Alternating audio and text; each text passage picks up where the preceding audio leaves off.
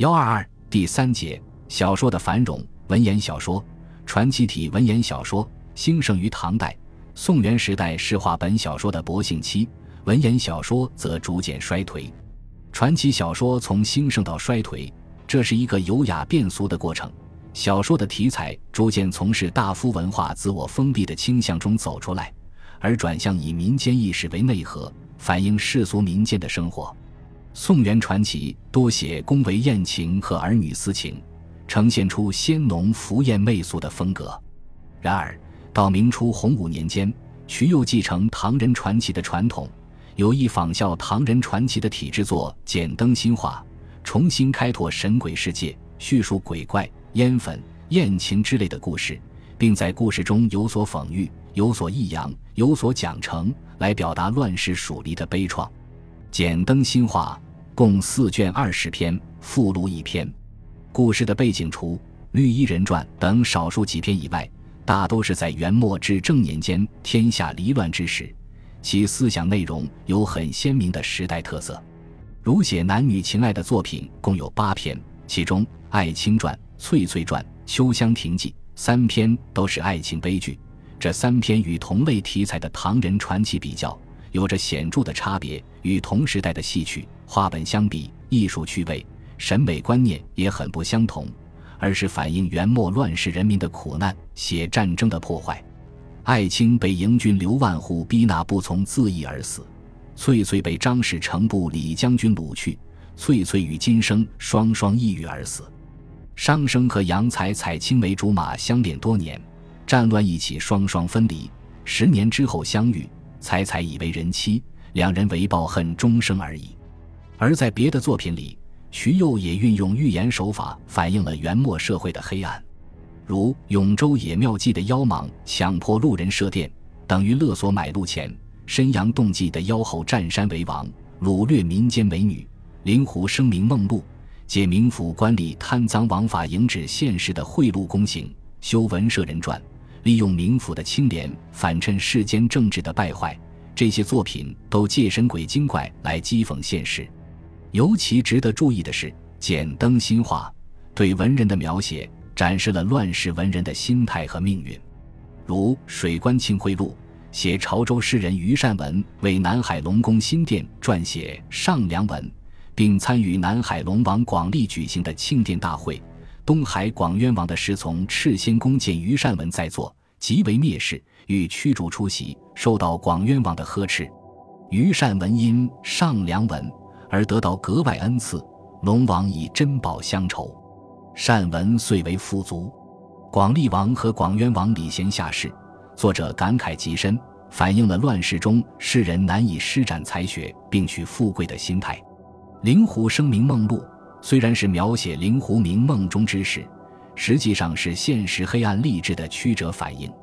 灵狐是一位刚直之士，见冥府也收受贿赂，便作诗讽刺。冥府以污蔑罪将其逮捕，冥王感其刚直不屈，特许放海，多言获救。这就是文字狱，反映了作者的政治思想倾向。《永州野庙记》中的毕英祥见妖蟒危害地方。跑到南岳祠去告了一状，而妖蟒伏地府反诬毕应祥，毕应祥把官司打到底，终于胜诉。修文社人传的夏言博学多闻，性气英迈，却因贫穷客死地方。他在世间不得施展抱负才华，到了民间却受重用。简灯新话的文人与唐人传奇不同，他们怀才不遇，愤世嫉俗，遭遇艰险，下场悲惨。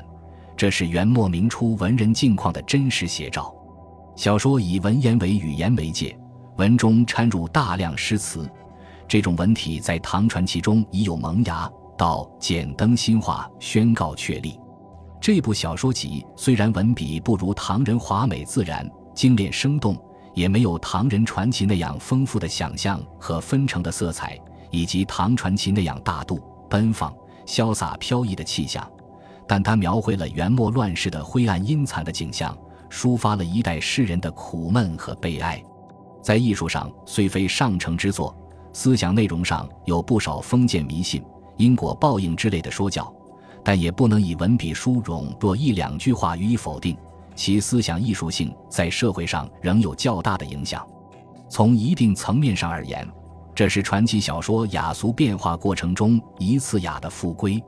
而且这在明初文网严密、文坛上笼罩着恐怖气氛、显得冷清寂寥之际，突然出现传奇小说，使人有耳目一新之感，因而风靡一时。洪武十一年成书后，便传抄四方，笑贫者风起，传奇体文言小说颇有复苏之势。受简灯新画的影响。永乐年间，李真撰著《简灯余画》，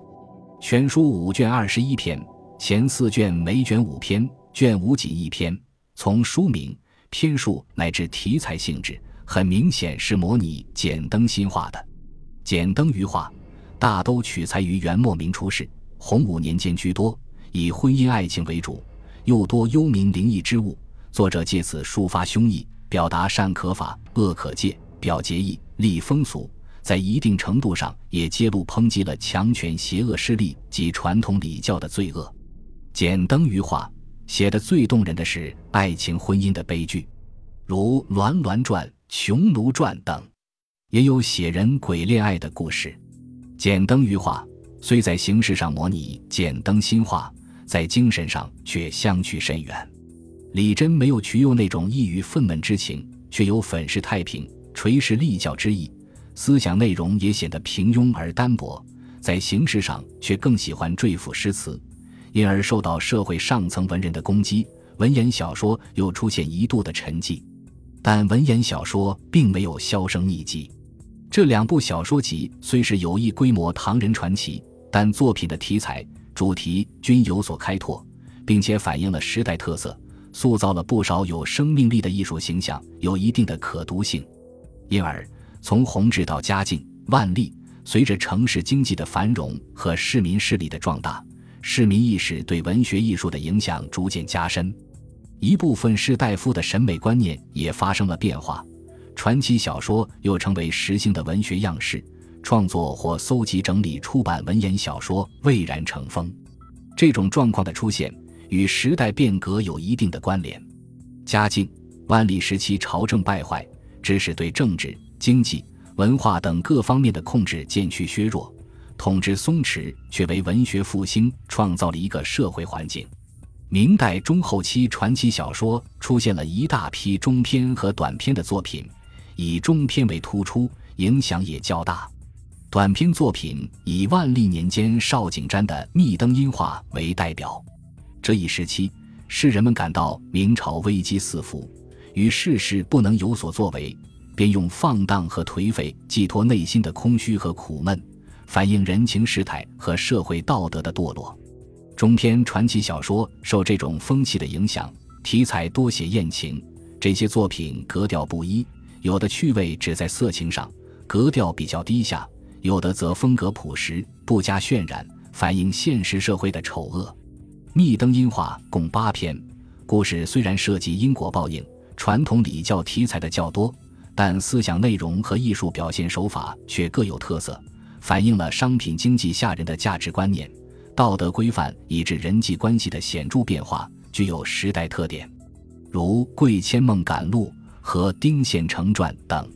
密灯音画》在语言艺术上具有朴素自然、不是雕饰的特点。它虽是传奇体文言小说，但文而不深，朴素而不失于粗俗，而且所含人生哲理丰富深刻。明代小说文学的主流是白话小说，但在文学史上，并没有因此而使文言小说绝迹。恰恰相反，他在为短篇白话小说和戏曲提供丰富的题材和艺术经验的同时，也推动了自身的发展，为清代以蒲松龄《聊斋志异》为代表的文言小说高峰的出现提供了有益的借鉴，在我国文言小说史上具有承前启后的作用。